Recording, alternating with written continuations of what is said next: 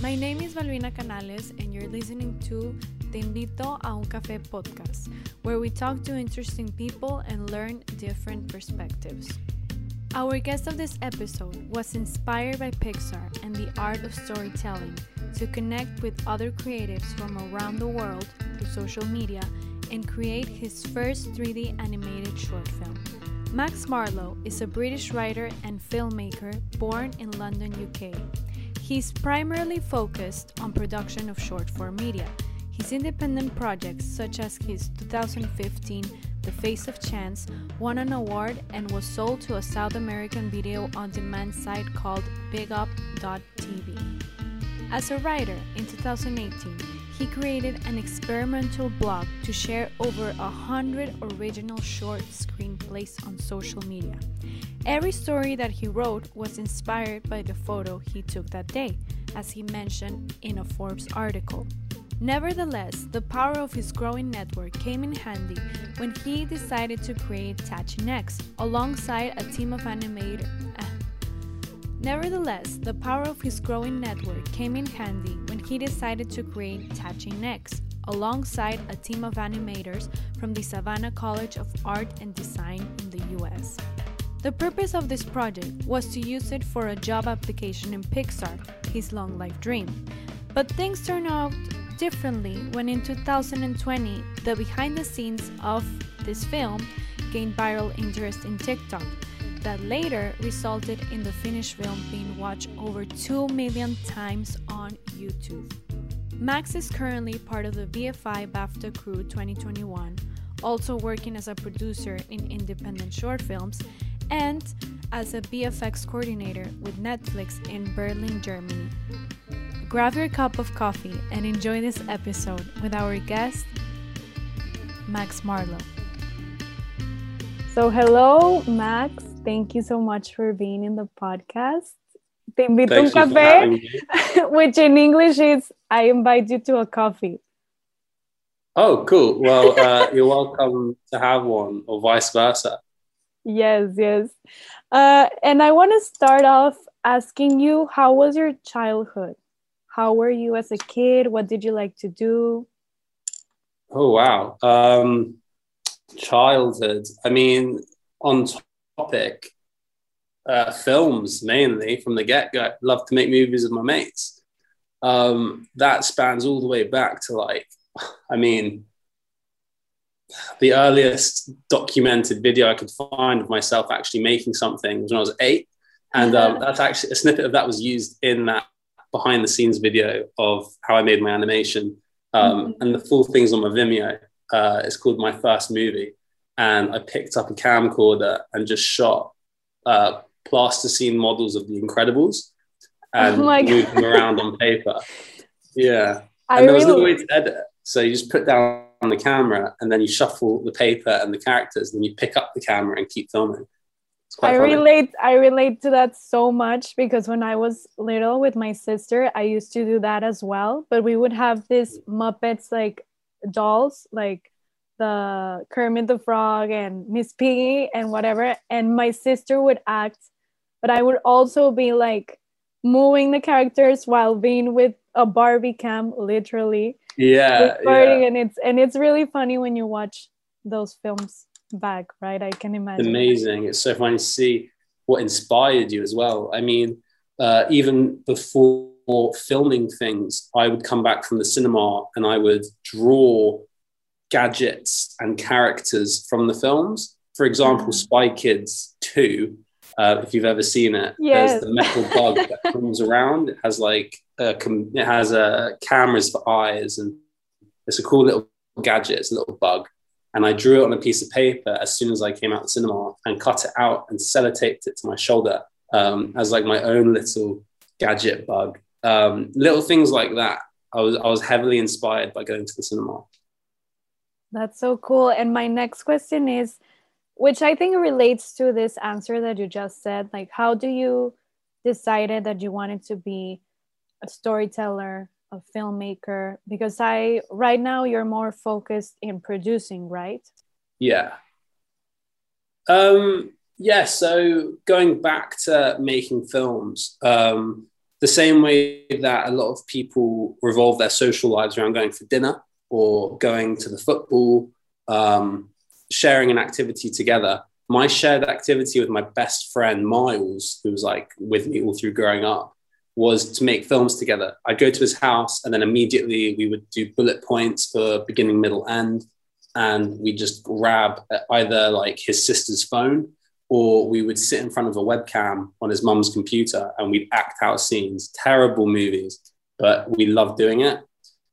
And that became a, a regular thing to the point where my go to activity on a weekend would be to make things with friends, make films with friends. Um, and then that following on into late teens, when school asks you, what do you want to study at university? The only thing I could really think about wanting to learn about more than any other topic, you know, uh, that you can was making films because that's what I love to do. So naturally, it was an evolution of having fun to just wanting to have fun forever, you know, and yeah. you work your whole life. So have fun in your work.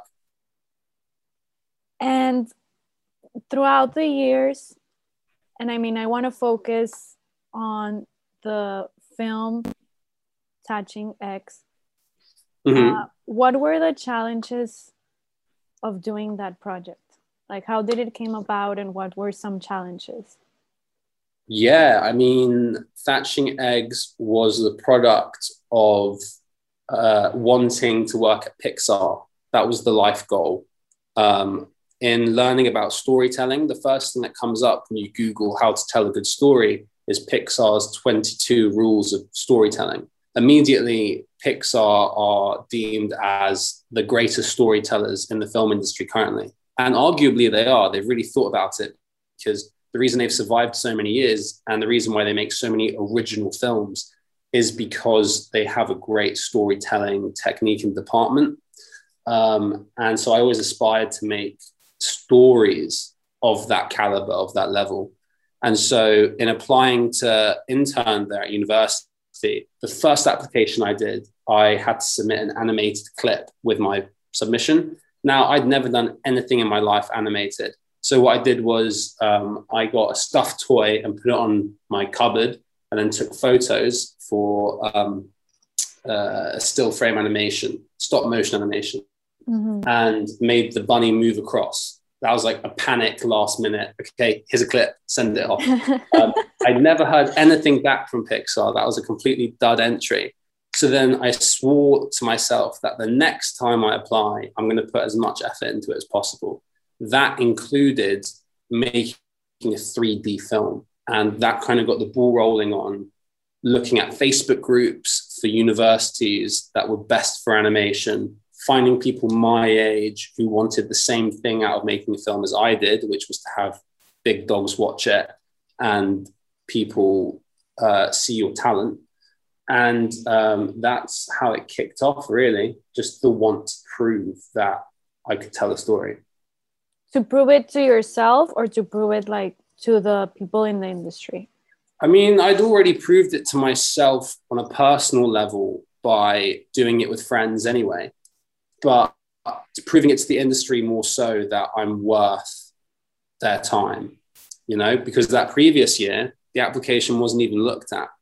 So it meant a lot to me that I had their attention, you know. It was a big progress, I can imagine.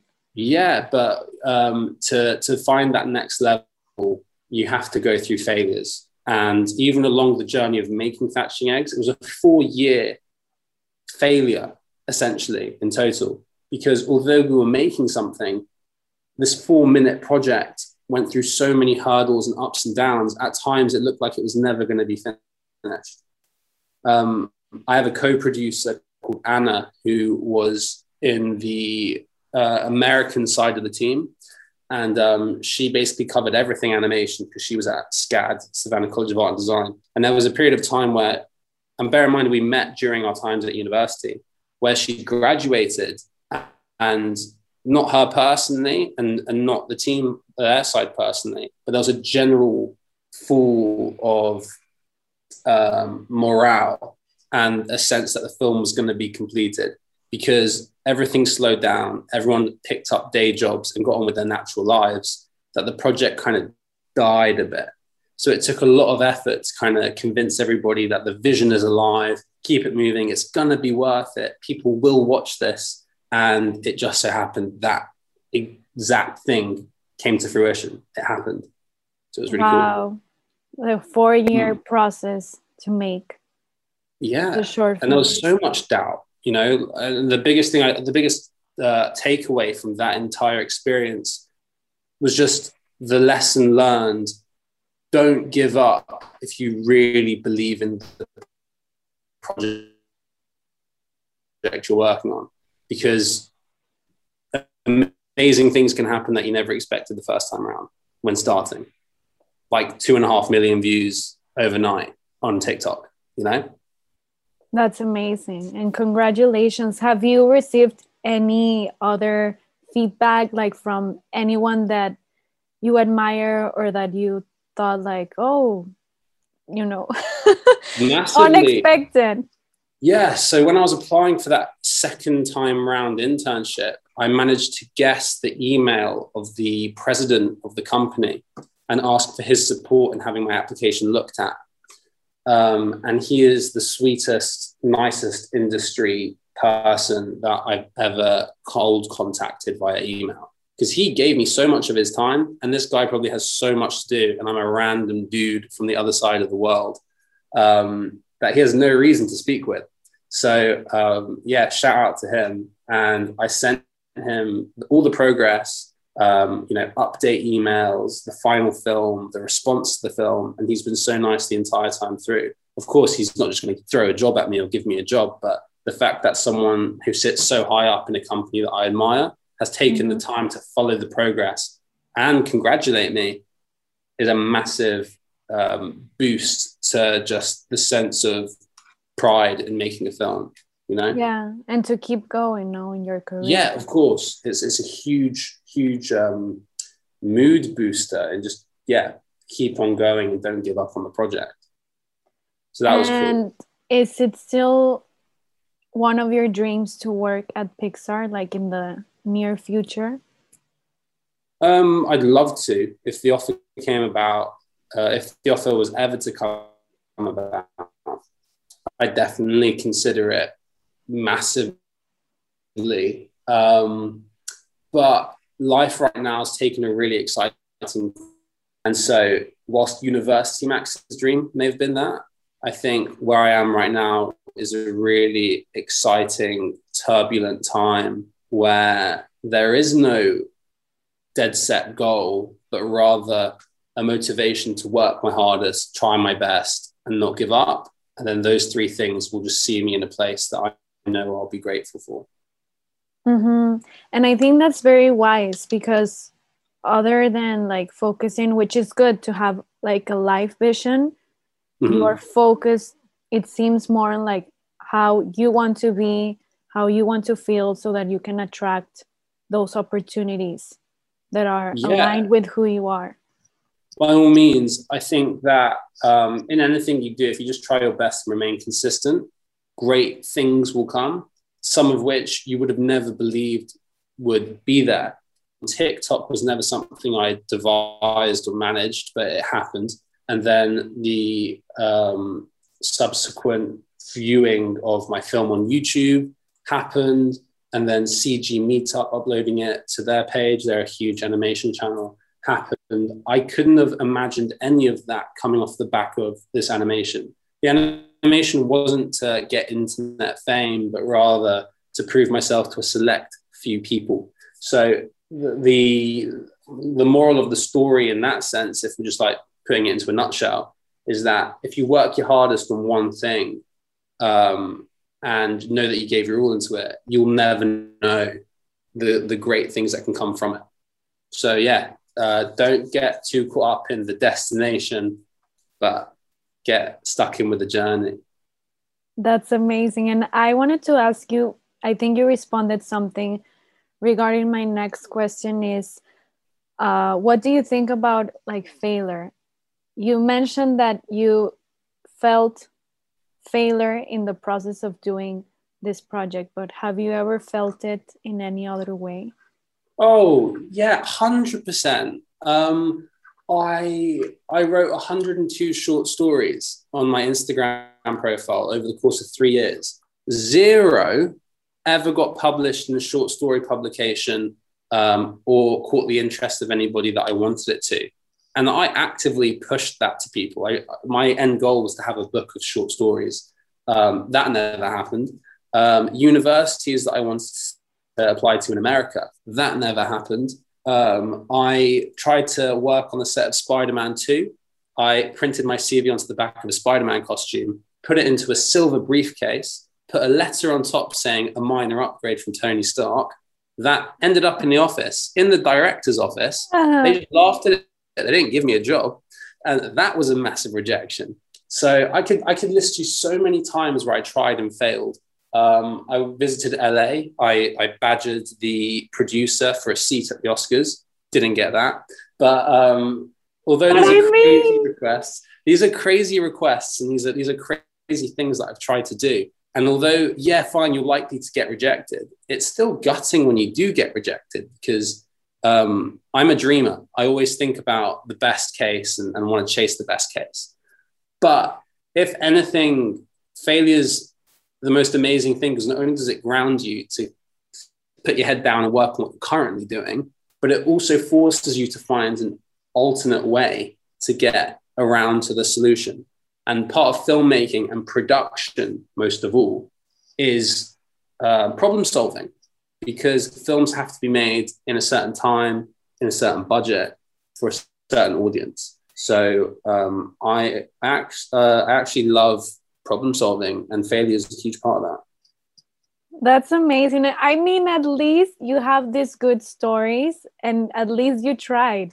You took. Oh yeah, kind of thing. Which like, is like no one, not a lot of people do that. Yeah, I was going to say, um, you know, if if you don't try, you'll never know, and um, if anything, it just makes for a good story. So, exactly. so always, always try. Um, there was a great saying that I came across, or, or someone shared with me. Um, you'll never find the next big thing in your living room. Uh, you need to actually step outside your house and go and get it. You know, um, opportunities won't just come to you. So be willing to be bold and crazy, and DM people, reach out. I mean, that's exactly why we're talking today. So yes, I respect you I, for doing the same. I am a candidate of that, of like, you have to go and knock, like a 50 50, like go get your opportunities, knock on doors, but also the other 50 is like try to flow and see what life the universe has for you. So it's kind of like finding a balance. Well, it comes hand in hand. You know, what mm. comes back to you is what you put out. Um, exactly the quote of you only get out what you put in. You know, you need to put in the effort and it will come back around. And then again, that's another thing karma. It's like there's so many different ways and different sayings and different beliefs which all illustrate the exact same principle, which is that if you put the effort in, something good will happen. It's a definite equation. And my next question is what do you think about success? Like have you felt have you had any moments of success or like what is your meaning of it? Um, it's a funny one this because as you get older um, 25 year old max says um, as you and then listening five years later. Yeah as you as you yeah, as you get older, as you go through phases of life, as you go through school, university, internships, first job, um, obviously the goalposts are going to differ over time. So, for example, school me, my my idea of success was uh, getting an internship on a Hollywood movie.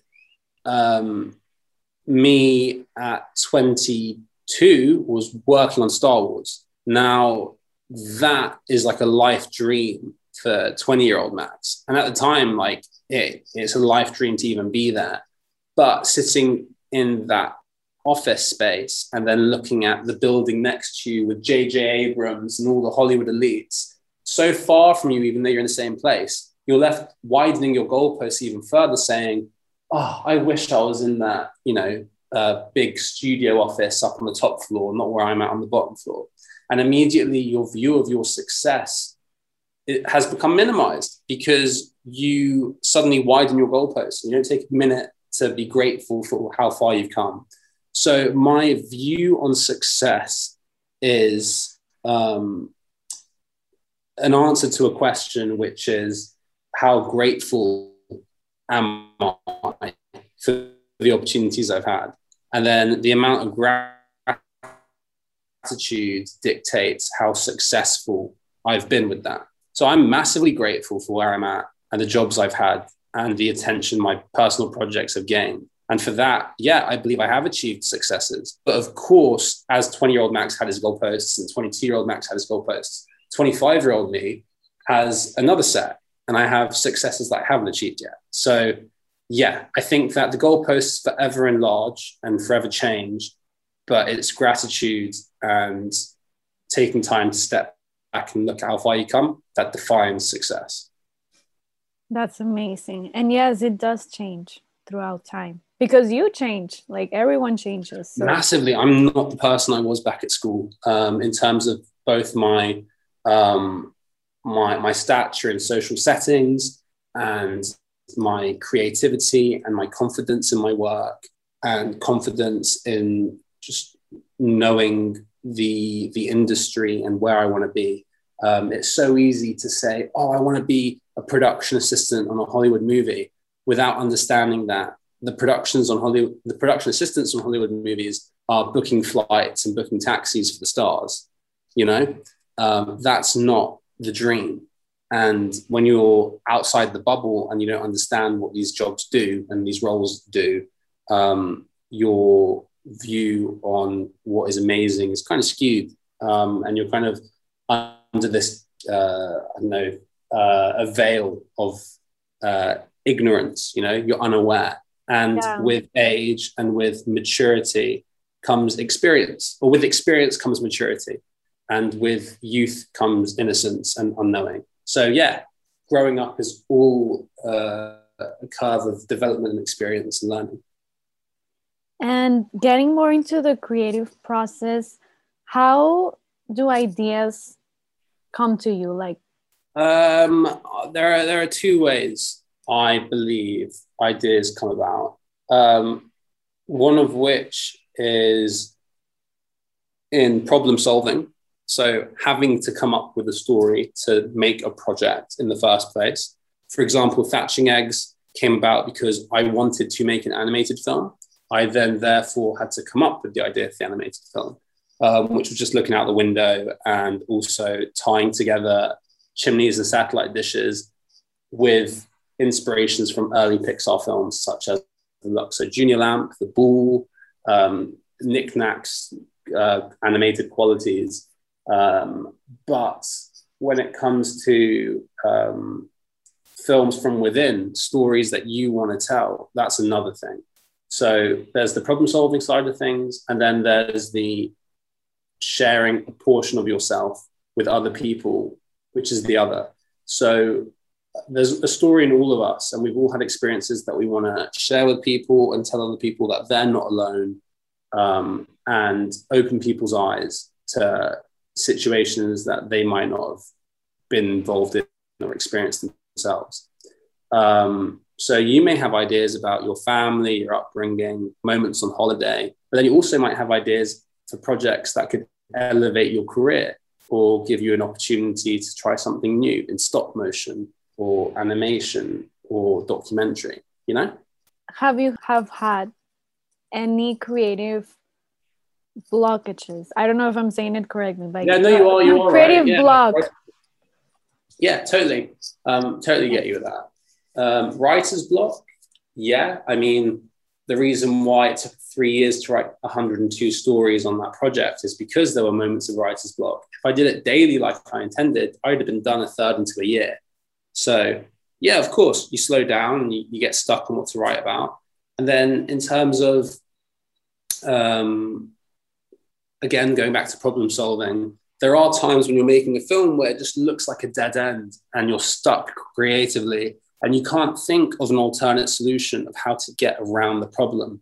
Very luckily for me, when I was in a creative block on thatching eggs and I received final animation that didn't have a sky in the background, making the shots unusable, I had just come off a year long job on the upcoming Kingsman film um, in the visual effects department. And I learned all about digital compositing and um, post production visual effects. And using that knowledge that I'd never had before, extremely lucky that it tied in with the timing of post production on Thatching Eggs. I looked up on LinkedIn digital compositors who could then put in a sky behind the birds and then solve the film. So yeah, I was stunted by creative block prior to getting that knowledge from my time on Kingsman. And then once you learn something new, and that all comes through experience, whether it's in life or jobs, you'll find a way around it. So yeah, it's so so common to just not know what the next step should be in either writing or just producing. And do you have any rituals when you before you start writing or before you start your producing job? It's funny this, right? Because I read up on everybody's daily routines and I follow people's career progress on IMDb. And I'd love to know the key to just becoming a machine and being successful, right? Yeah. I watch so many YouTube videos on morning. Wake routine. up 5 a.m. Meditate. Oh my God, yeah. CEO mentality, all that. But the truth is, the only ritual you need is to just open the document and start writing. I found that with any piece of writing I made, whether it's one of the short films I've done or the 102 stories on Instagram, the only way I could write was by opening up either notes or final draft on my computer and just starting to type. And once you really get into a story and once you put that first line down, if you love the project that you're trying to complete, you naturally will move on to the next line and the next line and the next line before you know it, you have a full story. So is it like you enter a state of flow in a way? Yes, but it's in spurts. So you have to really appreciate it when you're in a flow. And you have to know that it's not going to last forever. So go for it. But I think discipline is a huge part of the process. And it's something I still struggle to fully um, work myself on uh, because I'm not the most disciplined person. Um, I'd love to be more disciplined and get more work done. But um, I mean, for me, everything I've done so far works out, and that's something for me to work on. But um, motivation doesn't come before action. I believe when it comes to creating a project, action brings about motivation. You've got to do it, get there, turn up, open the document, start writing, and then action will follow. That's your motivation. Sorry, what was it? No, action first. then you're motivated, yes. and then you'll keep writing uh-huh and like in in those writing writing all those stories did you ever have like a self-sabotage moment self-sabotage as in like i didn't like what i was doing uh-huh or that you'd like start questioning yourself like oh is this good enough or like yeah, or is it more of like I mean, just write it and put it there uh, yeah, because the whole goal was to hit over 100 stories. And by 70 stories in, I sort of fell out of love with it. It became a bit monotonous, and there's only so many original stories you can tell. I mean, there's um, I don't know, there's a there's a general rule that there's only seven stories you can possibly tell: hero versus villain, rags to riches. You know, different different uh, core stories. And 70 in, mm-hmm. you find that you start repeating the same tropes and characters and events. And um, after receiving emails from publishers saying they weren't really interested in my short stories for publishing, I just got disheartened. I was like, oh, I shouldn't, there's no point continuing. But I still did it to hit the 100 mark and then continue on with whatever I had next. And what, what recurring theme do you think was most repeated? Um, I love the dynamic between um, uh, father and son, parent and child, innocence experience. Um, it's something that I'd written about since university, and um, yeah, it's uh, it's an eye-opening one because I'm always thinking about my younger self, and I'm always thinking about things I could have told my younger self, or um, looking out to future me and wondering how I can better his experiences and better his opportunities. And I just love the dynamic, the yin and yang between, um, yeah, uh, uh, maturity and immaturity. Exactly, exactly. I think that's really cool, and that crops up quite a lot in my short stories. And do yeah. you do you do journaling? Because for me, it's something I do on a daily. Like I have been doing it for years, and I think yeah. it's very interesting when you go back a year ago and read what you've written. I mean, any reflection or whatever, and I don't know. I yeah. think it's something. If you do it, great. If not, it's something I would recommend for your future self. No, for sure. I mean, unintentionally, yes. The answer is yes. I, I, wrote about. I mean, my my auntie got me a moleskin journal. There's really fancy journals, um, and a pen for a birthday. I think I was like 18. And I started writing in it all through university, just mainly the the lowest lows and the highest highs. Never anything in between. So if you read through this book, it's like three years of just like my dog died today. Oh, that's really rough. And then I got an internship at Paramount Pictures cool. So like there's a like literally from one page to another.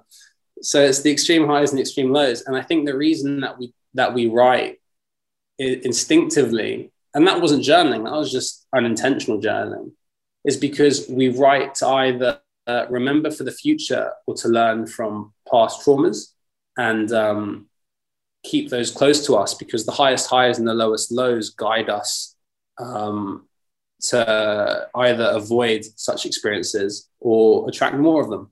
Uh, so yeah, journaling is super key, super cool. I'd love to do it more. And uh, yeah, unintentionally happened to jump on the bandwagon. And okay, so I'm gonna go to the next section of this podcast. I have here random questions. a little bit of everything. So, let me see. Describe a, an artwork that you like and why, like a piece of art. Uh, oh, okay. Okay. So I'm going to have to stall for just a moment whilst I open up Instagram and oh, find this artist that uh-huh. I absolutely adore. One second. I'm just going to keep talking until I get to it. Um, how do you find liked? Ah, posts you've liked. Um, okay, shout out to Kwang Ho Shin. His uh, username is Shin Kwang Ho three two nine. This is his artwork. Okay. I'm showing you on video in case anyone's listening uh, audio.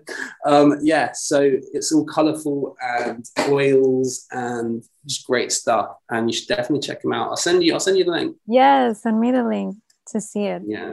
And uh, his art really motivates me. I sent him a message saying I'd love to buy a piece or just like buy a print or buy one of those books he has in his um, uh, galleries. Is and then he just responded saying that he doesn't sell anything, which was really gutting. Uh, is he from London? No, I think he's from, I want to say South Korea. Um, I think I just sent you, yeah, I just sent you his post. Uh, uh, oh, he's in uh, New York and Singapore. Oh no, he's from he's from Seoul, Korea, but okay. he has art in New York and Singapore. The next question is Is there something you regret not doing because of fear? Ooh, um, um, I regret to be honest, my most ballsy moments have all been things that I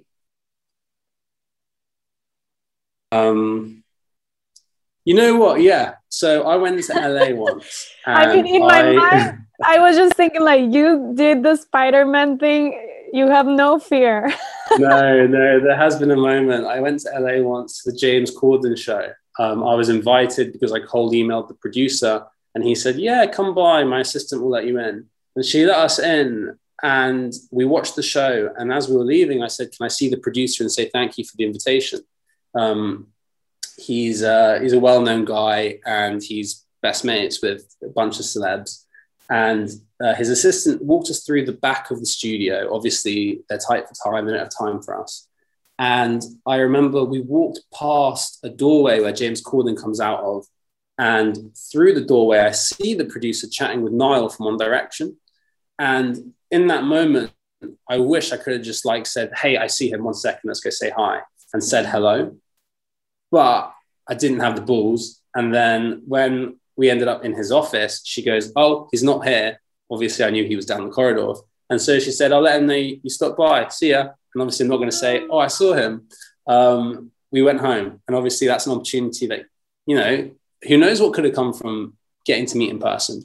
But it's those little moments where you're too scared to jump out of line and say hello that I regret the most. However, some of my greatest successes have come from jumping a line and just throwing a letter to somebody at an event or saying, I want to be like you when I grow up. And then they give me a card to their company. So, um, yeah, I think it's the moments that I didn't speak up without regret in business anyway. And also in life, there have been moments, whether it's, I don't know, just social settings and stuff where you wish you said something, whether to, um, you know, speak to somebody, you know, whatever. I, I get that feeling. mm. I, it has happened. And the last question is yep. Are you a good listener and good at taking criticism? What was that? Are you a good I'm listener? kidding. I heard you. I was just oh my God. Uh, am I a good listener? Um, no, but I love, I love feedback. I hate criticism. You know, I love hearing what people loved about my work. I hate hearing what people didn't because most of the time when it comes to my work, it's only out in the world and in the hands of my friends and peers when I'm ready for them to see it. And to be ready for them to see it, I've got to believe in it and believe it's good. So when they say, I don't like that bit, I'm like, what? What? I've been working on that for like three months. What do you mean you don't like that bit? Um, so I personally can't really take criticism, although it's a must. Um, and yeah, love love getting feedback, love hearing from people. But I am very much in my own head. So this is the last section of the podcast, which is fast questions regarding like coffee situations. What would be the ideal place to take your coffee, to drink your coffee? Uh, you, you've stumped me here. Fast, fast answers. Um, I don't know. The park. I'll say the park. The park. okay. With who, dead or alive, would you drink your coffee with? Ooh. Um. Uh, ooh. Um. God, I'm really bad at this. Because uh, now I'm thinking of dead people, and I'm thinking of alive people, and I'm thinking of the Avengers. So probably the, the entire cast of the Avengers. Okay, with which book would you drink your like? Which book would you be reading? Your coffee with the Avengers drinking coffee. No, no, no, separate. Okay, so the Avengers have gone home. I'm now with my coffee in the park. They, yeah. Um, and you have a book. Which book is it? Well, on my on my bedstand, uh, on my nightstand is uh, on writing by Stephen King. I want to finish that, so probably bring that to the park. Okay, if they told you that the coffee that you were drinking was gonna transport you to any moment, past, present, future, which one would you choose? And what moment would you choose? What time and what moment? Um, definitely not the past because um, w- yeah we, we already know about that. Um, the maybe future, the james corden thing the the producer oh, yeah, maybe maybe jump back to that. Maybe it was me who was actually talking to and i thought it was niall but i went back in time. Uh-huh. Uh, oh i need to go write something now. But um uh, it will probably be in the future. Um, And then if I'm being really cocky, um, uh, the, the Oscars in which I am invited because I never have been, and that would be cool to see. However, if I get to the future and I find out that I never have been invited, I'll be gutted. But then would I? Because my goalposts would be different in the future. Who knows? Mm-hmm. Yeah. So the future, that's the, the answer. And the last question is if a cup of coffee was like life and they told you what ingredients slash what values would you add to that cup of coffee? I think uh, trust is key. So a lot of trust. Trust in the process trust in myself um, trust in better days and um, and that includes persistence, just trusting that everything will work out. And um, yeah, action, actually doing stuff, going out of your way to make things happen. So action and then trust that it will work out. And a third one action, trust, and I. Oh, I'm so sorry. As you can tell, I'm a terrible listener, as we discussed earlier. Um, action, trust, and um, fun. Have fun Adventure. whatever you do, otherwise it's not worth it. I don't know why I feel that you're like a very spontaneous person. Um, far from it. I think in the right mood with the right people, hundred percent. But um, not so spontaneous, more easily motivated. I can have a conversation like this and be sparked with an idea, and then I'll just close Zoom and open up Final Draft and start writing. You know, um, I'm I'm easily um, not so much, ent- uh, yeah, easily entertained, and with that motivated to go out there and make things, such as cinema once entertained. And yeah, easily inspired. That is it. I find inspiration in the smallest of things.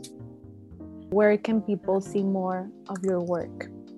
Oh, for sure. Yeah, no, thank you for giving me an opportunity to share my stuff. I mean, Instagram is where it's at for, for sharing what I'm up to. I haven't really got a website going and I haven't been active with YouTube. Um, I'm very much stuck in with developing the next short films at the moment.